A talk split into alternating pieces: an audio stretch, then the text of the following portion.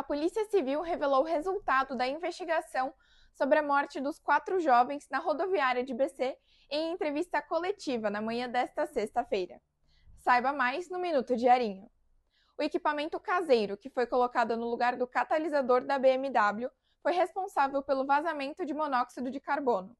A peça, chamada de downpipe, não absorve os gases e causou a morte dos quatro jovens. A perícia identificou que a peça estava rachada em duas partes.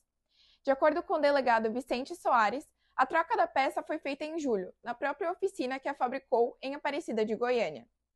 Com base nas testemunhas, a Polícia Civil pode indiciar os donos da oficina por homicídio culposo. A investigação revelou que o corpo dos jovens apresentava uma concentração do gás tóxico superior ao que é o necessário para causar a morte. De acordo com o delegado Ulisses Gabriel, uma transfusão de sangue seria a única alternativa para tentar salvar a vida deles caso fosse identificada a intoxicação a tempo.